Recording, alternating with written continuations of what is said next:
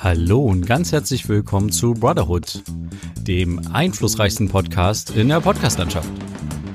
Mit Friedrich und Johann. Episode 62 aus meinem Leben. Ja, hallo Friedrich. Hallo Johann. Ich begrüße dich äh, ganz recht freundlich und ich begrüße auch alle, die uns zuhören. Ja. Entweder ähm, die die Aufzeichnung hören oder die unser Live-Experiment gerade verfolgen. Und zwar, ähm, ja, nehmen wir diese Folge ganz normal auf, aber gleichzeitig streamen wir sie auch live auf YouTube. Also gerade in diesem Moment um 18 Uhr am Freitag, also direkt live, ja, aus Genau. dem Heimkino. Nee, Einfach Heimkino, mal- Heimstudio. Heimstudio. Einfach mal probieren, einfach mal schauen, ähm, äh, ob das irgendwie, ja, ich weiß nicht, wird keine große Änderung, glaube ich, ergeben. Nee. Aber ähm, ja, wir wollten das schon immer mal versuchen und äh, ja, jetzt ist anscheinend der richtige Zeitpunkt und Genau. der richtige Tag dafür gekommen. Mhm. Ja, ähm, ich habe äh, tatsächlich die Woche ein bisschen Zeit gehabt und habe bei mir ein bisschen was aufgeräumt. Thema Haufenwirtschaft hatten wir auch schon mal im Podcast. Ja. Ich habe immer sehr viele Haufen, da sind halt Stapel drauf von Versicherungen, Sparkasse, Steuer, irgendwelche ganz alten Dinge, Bewerbungen, was weiß ich, ne, ganz viele verschiedene Haufen. Mhm. Und die habe ich so ein bisschen bei mir aufgeräumt in meinem kleinen Arbeitszimmerchen und äh, ich bin da echt zufrieden mit, habe da viele, ja, auch so Techniksachen und so verstaut. Also es hat sich tatsächlich so ein bisschen für mich gelohnt, jetzt mal ein bisschen Zeit für solche Sachen zu haben. Okay. Und in dem Zuge habe ich auch ähm, ein bisschen was auf meinem Rechner aufgeräumt. Mhm. Ich finde ja ehrlich gesagt, Rechner aufräumen ist immer so eine Sache, die ist anstrengend, finde ich. Ja, natürlich. Weil du manchmal nicht weißt, wo tue ich das jetzt hin? Du hast es halt nicht physisch vor dir. Ja. Ähm, und du musst in irgendwelche Ordner klicken und denkst so, ah, den Ordner habe ich doch woanders schon mal mit den Bildern und dort habe ich doch, weißt du, was ich meine? Aber Das- wie, wie definierst du bei dir das Aufräumen? Also ist das mehr so vom Desktop quasi, dass es quasi von dort aus verschwindet in die Ordner rein oder dass du in deiner Ordnerstruktur jetzt anfängst zu sortieren? Also was ist da Naja, primär also jetzt jetzt tatsächlich habe ich mal die Ordnerstruktur ähm, ein bisschen sortiert Okay. und quasi auch geguckt. Ich habe auf mehreren Festplatten intern im Rechner äh, irgendwo äh, Bilder abgespeichert, Familienfotos, äh, gleichzeitig irgendwelche kleinen äh, kurzen äh, Sachen, die ich irgendwie gedreht habe oder sowas. Ja. Ähm, oder auch, äh, ja, so wie ich schon sagte, irgendwelche Dokumente, die halt auch irgendwo wichtig sind. Mhm. Ähm, und die versuche ich gerade so ein bisschen zu sortieren auf den verschiedenen internen Festplatten im Rechner.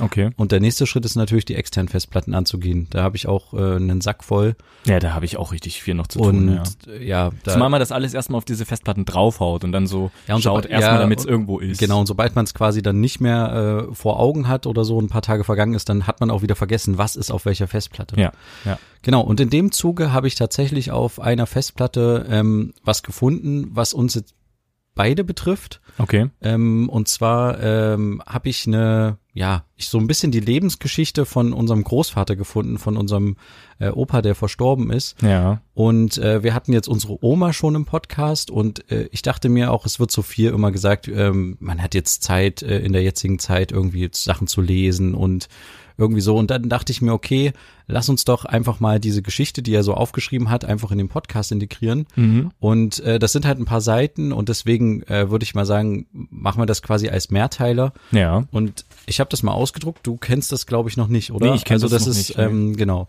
Und die Geschichte heißt quasi aus meinem Leben und ja, viel Spaß damit. Der Beginn. Am 12. September im Jahr des Herrn und auch im Jahr der Machtergreifung eines ganz anderen Herrn war meine Mutter Hildegard gerade auf dem Kartoffelfeld, das unweit von unserem schlesischen Landhaus lag und von meiner Großmutter Pauline gut beobachtet werden konnte. Und das hatte auch seinen Sinn.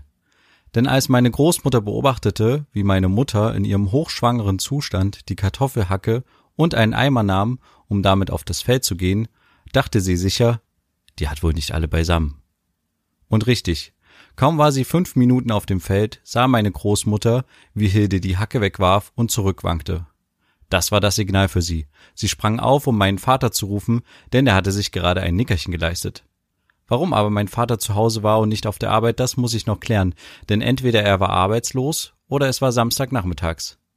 Also nehmen wir mal an, er hatte schon damit gerechnet, denn sein Motorrad stand schon bereit, um die Hebamme zu holen. Und hast du nicht gesehen, schon war ich auf der Welt. Na, da war ich aber froh, in einer warmen Stube zu sein und nicht auf einem Kartoffelacker zu liegen.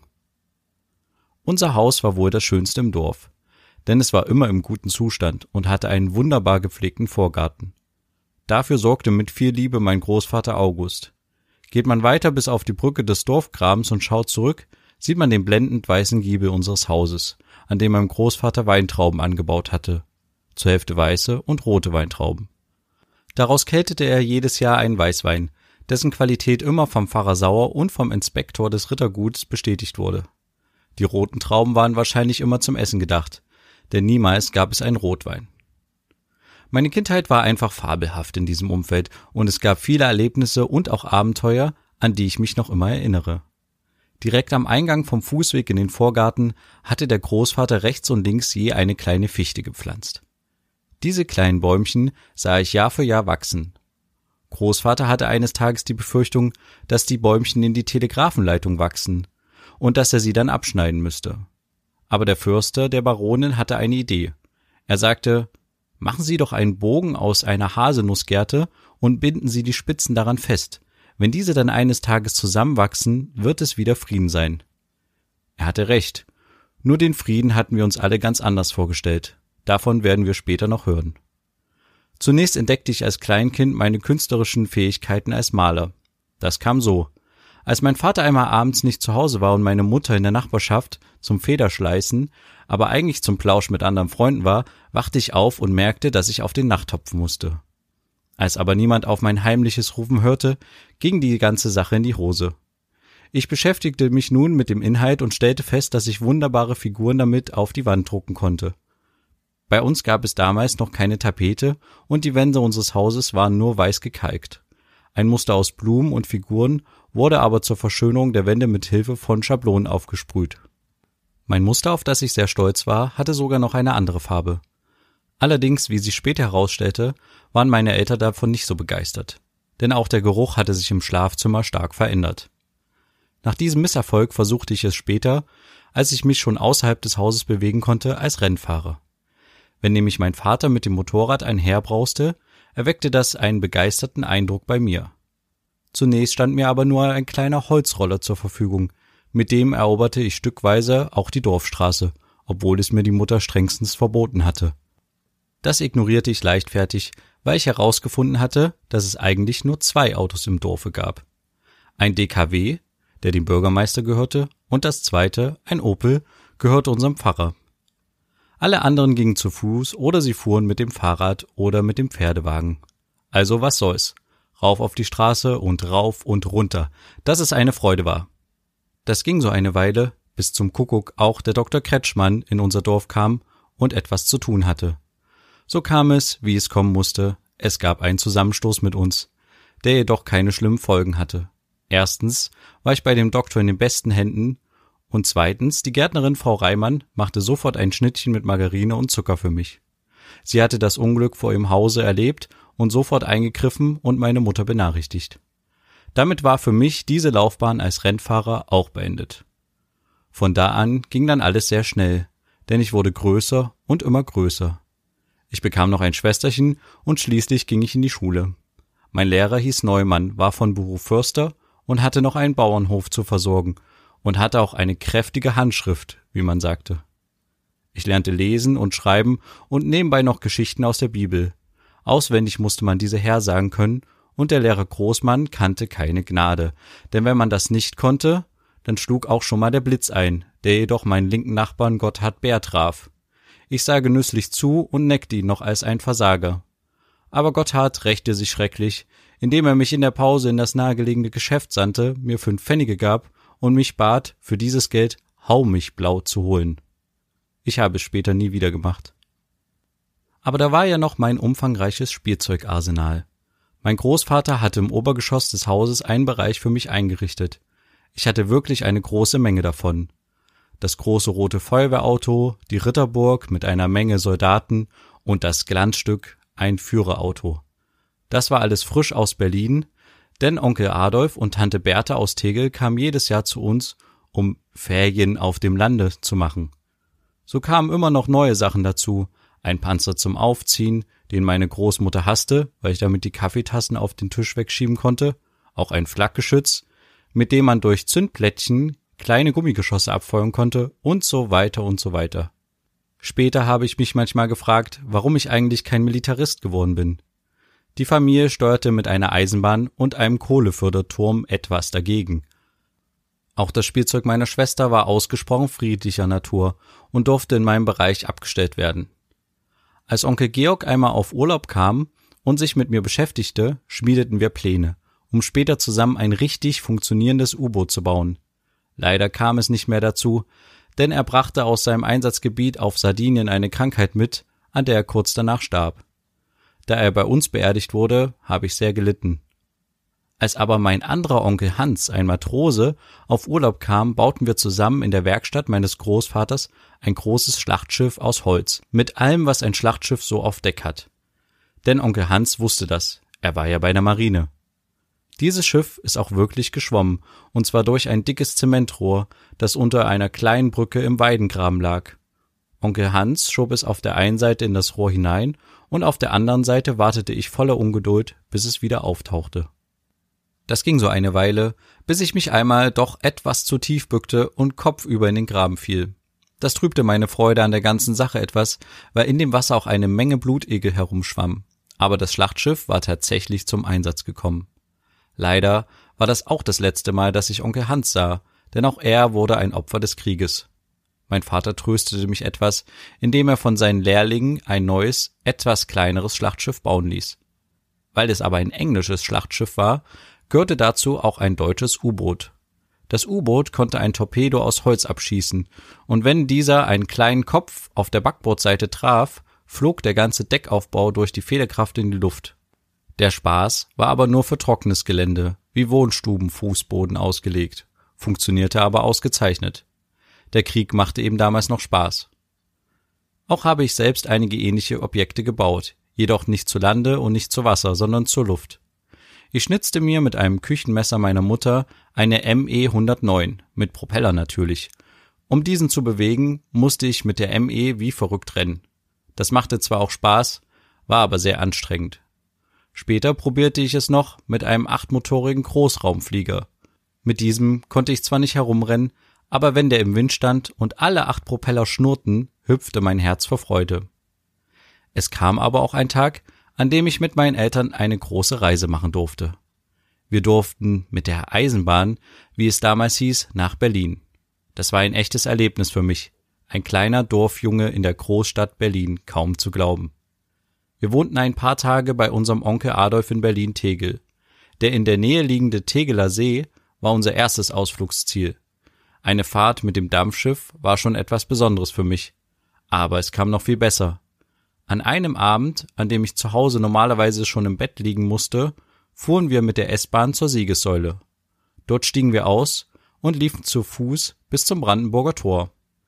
Das war nicht so sehr weit für mich, was ich aber auf diesem Weg sah, kann ich heute nur schwer einordnen. Die Wehrmacht hatte dort eine Riesenschau aufgebaut. Soldaten übten Marschieren, zeigten Flakgeschütze in Aktion, Horchgeräte mit riesigen Metallrohren, Scheinwerfer, die in der Dunkelheit den Himmel absuchten und noch vieles anderes mehr. Dazu von den Blasorchestern Marschmusik. Es war einfach überwältigend für mich. Heute überlege ich, aus welchem Anlass dieses Spektakel wohl gemacht wurde. Ich denke, dass es eine Machtdemonstration Hitlers zu Kriegsbeginn war. Das würde etwa in das Jahr 1939 passen. Leider kann ich niemanden mehr heute dazu fragen. Ja, das äh, okay. Okay. das war die, also zumindest ein Teil der Geschichte. Ja. Und ähm, ja, ich habe tatsächlich auch noch nicht alle Teile gelesen. Es gibt, glaube ich, vier. Ähm, ich habe jetzt den ersten äh, sehr intensiv gelesen, um den halt vorzubereiten. Mhm. Und äh, ja, muss, äh, also wir können einfach mal den nächsten Teil nächste Woche, also kann ich den gerne nochmal vorlesen, den ja. nächsten Teil. Ich finde es sehr, ich finde es sehr, sehr, sehr spannend geschrieben. Und das hat, das hat, also ich, das hat unser Opa geschrieben, oder wie? Genau, ja.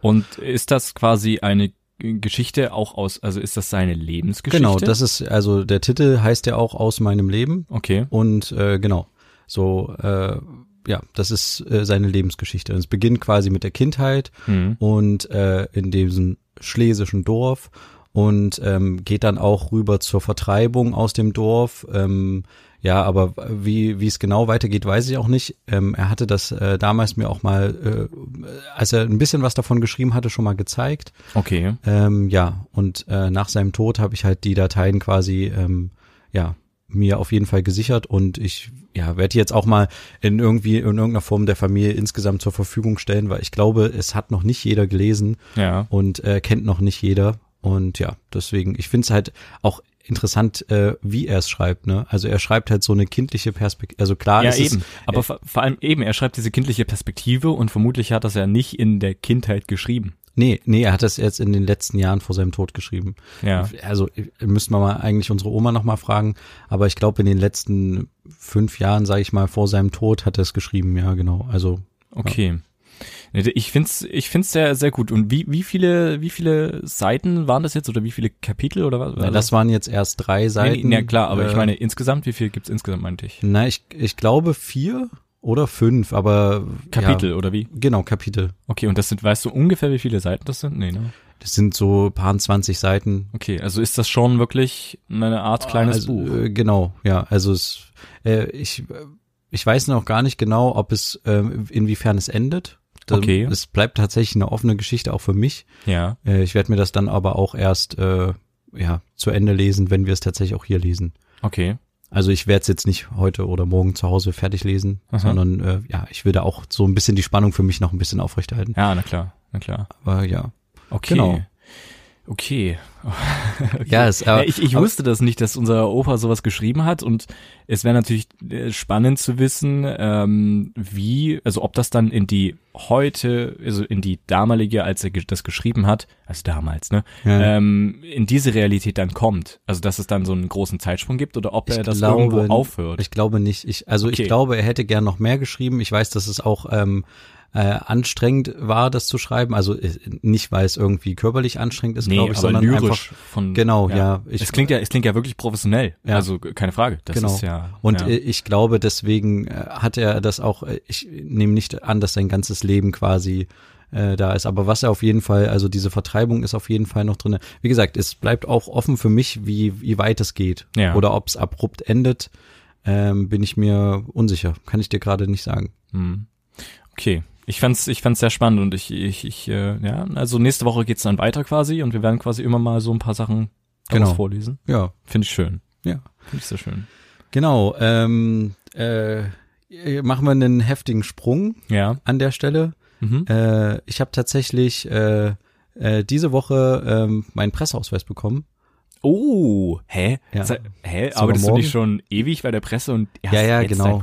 Nee, aber ich habe jetzt tatsächlich das äh, zum Anlass genommen, äh, mir den jetzt auch mal, also ich hatte ihn ein Jahr und dann hatte ich ihn ein Jahr jetzt nicht beantragt und es war auch immer schwierig, dann immer mit der Polizei zu diskutieren, wenn man irgendwie zu einer Demo durch muss oder äh, sowas, wenn man keinen Presseausweis hat, da ist ein Presseausweis tatsächlich immer hilfreich dann. Ja. Auch wenn man dann irgendwie eine Kamera in der Hand hat oder sowas oder irgendwie Tonequipment, ist man trotzdem da erstmal ähm, bei manchen Polizisten am diskutieren. Ja klar, du kannst ja immer ein verdeckter Typ sein. Ja, aber eigentlich ist es eindeutig. Aber ist egal. Auf jeden Fall äh, dachte ich mir jetzt, äh, wäre es gerade wichtig, auch eine ein zu haben, äh, falls man tatsächlich draußen unterwegs ist und halt Ah. aufgehalten wird äh, und ähm, seiner Arbeit einfach nur nachgehen will und das aber halt nicht nachweisen kann. Ja. Und deswegen habe ich den äh, jetzt beantragt und der kam jetzt nach über einer Woche dann endlich mal zugeschickt. Ja. Und, und kann den, kann den jeder einfach so beantragen oder musst Nee, du nee, quasi du musst- nachweisen, dass du bei dem und dem arbeitest, musst du dann Verträge irgendwie Genau, du musst sowas? nach, also ich habe das so nachgewiesen, dass ich quasi von meinem Chef äh,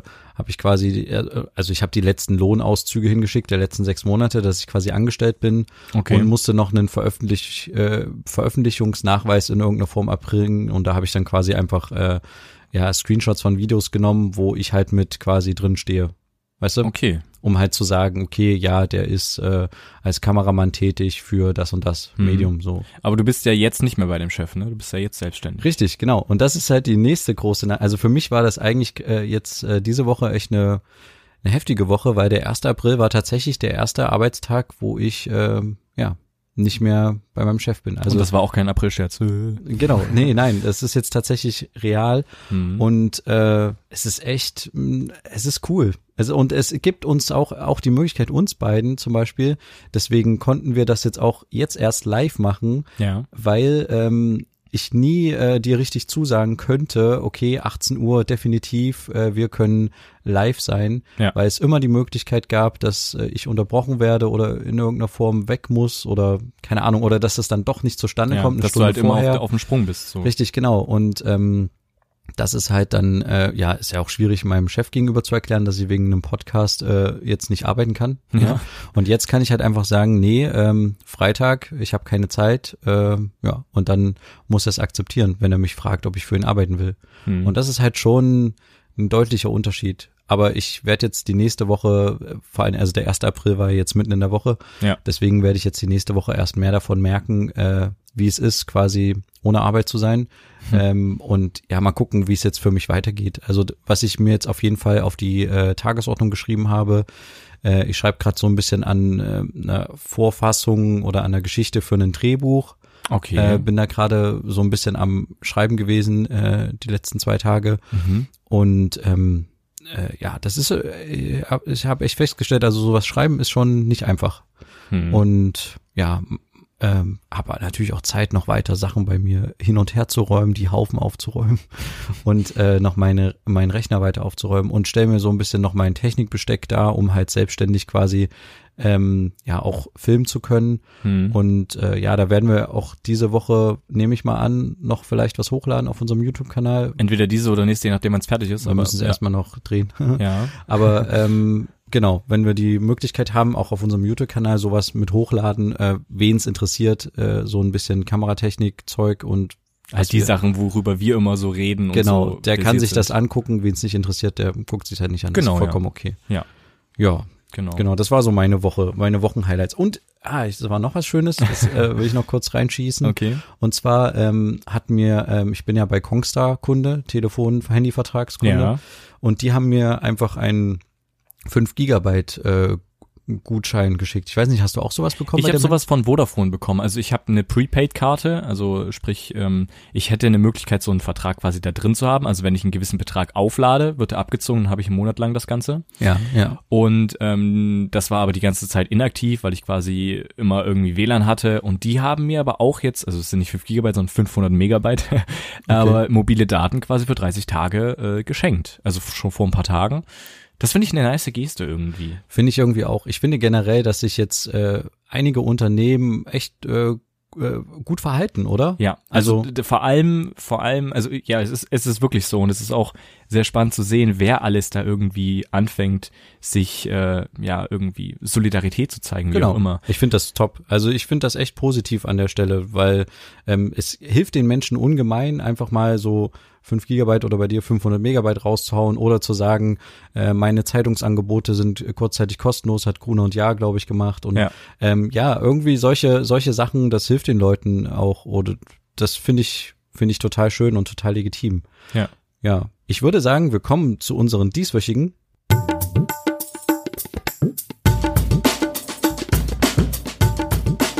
Bro Shorts. Mhm. Ja, und zwar äh, dies Woche wieder präsentiert von mir. Mhm. Ich hatte äh, mir überlegt, ähm, einfach diese Woche eine ähm, Kaufempfehlung. Ähm, wenn man sowieso schon mal einkaufen ist und irgendwie ähm, ja sich seine Vorräte weiter ausbaut oder wie auch immer, Okay. ähm, hätte ich äh, tatsächlich eine ähm, Kaufempfehlung, die ich jetzt entdeckt habe, die ich echt ähm, loben muss.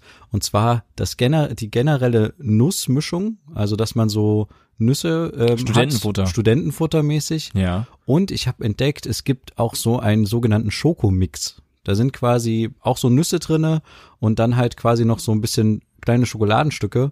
Und ich finde das echt gut. Und generell muss ich mal sagen, ähm, so Nüsse sind ja auch sehr gesund und äh, sowas hält sich auch lange. Ja. Wenn man sich mal so ein, zwei Tüten kauft und zu Hause so ein bisschen zum Snacken nimmt. Im Fall und es ist auch äh, besser, als sich eine Schokolade reinzupfeifen. Gerade wenn man jetzt viel irgendwie, ja, so äh, viel Zeit hat und nur rumsitzt und irgendwie Zeit absitzt, was ja leider auch ein bisschen jetzt vorkommt, dass man viel Zeit absitzen muss. Ja, auf jeden Fall. Ja, das wäre so meine Empfehlung aus dem Einzelhandel, sag ich mal, äh, für die Woche. Ja. Okay.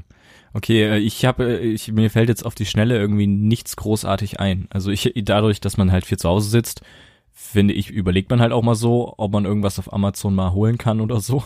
Aber Okay. dadurch, dass halt Amazon jetzt gerade so die wichtigsten Sachen nach vorne stellt und so die unwichtigeren Sachen wie so neues Smartphones oder sowas nach hinten stellt, damit die Ja. wichtigen Sachen schnell ausgeliefert werden können.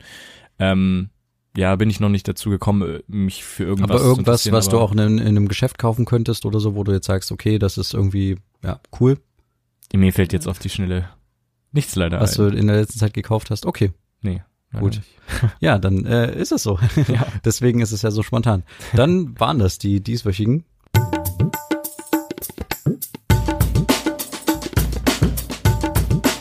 Bro Shorts. Mhm, wunderbar. Ähm, ja. Also wir hatten gerade über den äh, Punkt gesprochen, Solidarität unter, von Unternehmen und sowas und mir ist in dem Zusammenhang aufgefallen, die Leute, die, auf, auf, die uns auf Instagram folgen, die werden das mitbekommen haben, weil wir es auch gepostet haben, ist, dass Finn Kliman, einer meiner Vorbilder, Ja, ähm, mit seiner Klamottenmarke, mit der er auch Klamotten fair produziert, jetzt ähm, solche Mund-Nasenschutzmasken produziert. ja, Ähm, die sind zwar nicht ja, medizinisch verifiziert, zertifiziert, wie auch immer, aber ich finde persönlich immerhin besser als nichts und als irgendeinen Schutz, wenn wirklich das fehlt in Krankenhäusern etc., kann man das nehmen. ja, Ähm, und er meinte auch, dass es, dass die bis zu 10.000 Stück am Tag produzieren können. Und das finde ich so eine Sache, finde ich auf jeden Fall sehr, sehr spannend, sehr, sehr nice, dass äh, jemand das halt überlegt und auch zu humanen Preisen anbietet. Also du kriegst einen 10er-Pack für zwei, drei Euro oder sowas. Ähm, und na gut, wenn du es einzeln kaufst, bezahlst du natürlich deutlich mehr. Also da bezahlst du für eine einzelne drei Euro, aber wenn du halt Masse kaufst, deutlich weniger. Und das fand ich, fand ich sehr, sehr cool. Oder auch Tesla. Tesla hat angefangen dann äh, Beatmungsgeräte zu produzieren und hat die auch schon ausgeliefert. also ja. Elon Musk hat sich da sehr in den Vordergrund gearbeitet auf Twitter und hat gesagt, hier, wir müssen da und hm, und hat da angefangen, solche Sachen zu produzieren. Ähm, Finde ich sehr, sehr nice, was da jetzt so irgendwie passiert. ja. Ich, ich finde es echt überraschend, was das so alles so mit sich bringt. Ja. Und es erinnert ja tatsächlich auch so, wir hatten zu Eingang so ein bisschen die Hinleitung in der Geschichte von unserem Opa, äh, geht ja auch Richtung Krieg dann auch und Vertreibung. Hm. Und das ist tatsächlich so ein bisschen, wie sich halt Leute so im, im, im Krieg vielleicht auch fühlen. Also wir können das jetzt das erste Mal äh, so ein bisschen nachempfinden, unsere Generation. Ja, Und das stimmt. Man muss sagen, auf einem äh, super entspannten Niveau. Ja, also zumindest natürlich. Also kann uns ich das von mir viel zu gut. Also ich kann Ja. mir nicht, also ich glaube und das, das vergessen auch so viele. Viele denken jetzt so trotzdem an sich beziehungsweise an ihr Land, aber in anderen Ländern, wo solche Kapazitäten Ja, aber ich meine auch, überhaupt nicht gegeben we- haben, äh, weil ich jetzt gerade halt- das mit Krieg verglichen habe. So, mit- ja, also okay. Krieg ist Sorry, natürlich ja. nochmal eine ganz andere, äh, ganz andere Größenordnung, Ja. wenn du äh, ähm, in einem Land lebst, wo halt quasi Krieg herrscht. Das ist richtig. Ja. Also, das ist, das ist auch echt krass. Vor allen Dingen, weil es halt immer noch Krieg gibt, so, ne? Also, es ist ja, nur weil es nicht bei uns ist, heißt nicht, dass es nicht existiert und viele schauen auch weg. Und da, da gab's jetzt ähm, die Woche einen sehr schönen YouTube-Videobeitrag, Dokumentation von, ja, inzwischen auch einer meiner Lieblings-YouTube-Kanäle, Steuerung F. Ähm, wir hätten gerne hier in dem Livestream oder halt euch irgendwie einen Zusammenschnitt gegeben, weil man natürlich auch sehr viel hört. Ähm, aber das können wir leider nicht machen, weil das Netzwerk, was dahinter ist, Funk, solche Sachen sehr schnell sperrt. Ja, aber ähm, es ist quasi eine Empfehlung von dir, sich das anzugucken. Ja, auf jeden Fall. Also wir packen das auch auf jeden Fall in die Show Notes, da ist das dann auf jeden Fall zu finden. Äh, das Ganze heißt äh, ja, Geboren im Krieg und es geht quasi darum, also es gibt eigentlich einen Film darüber. Es gibt also grundlegend kann man sagen, eine Mutter in Syrien hat quasi ein Videotagebuch für ihre Tochter, die sie auch während des Tagebuchs quasi bekommt, gefilmt.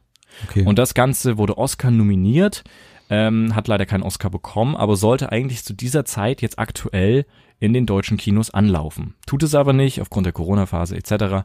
Ähm, aber ja, Steuerung F hat quasi ein Interview mit der Filmemacherin, also die, die quasi das Videotagebuch gemacht hat, geführt und auch Ausschnitte aus diesem Videotagebuch gezeigt. Und das ist, empfehle ich wirklich jedem. Es ist nichts für schwache Nerven, muss man ganz klar sagen. Also die Sachen, die man dort sieht, da hat man schon mehr gesehen als in der Tagesschau oder bei der, bei, beim Heute-Journal oder so ein Zeug, Ja. weil die Sachen, solche Sachen einfach nicht zeigen. Es ist aber auch krass, wie Kinder da mit diesem Thema Krieg umgehen. Also da gab es eine Szene, wo einfach ähm, so ein Bus komplett abgebrannt war, noch so ein bisschen rauchte und die Kinder haben Farben und malen diesen Bus schön an mit ihren Eltern.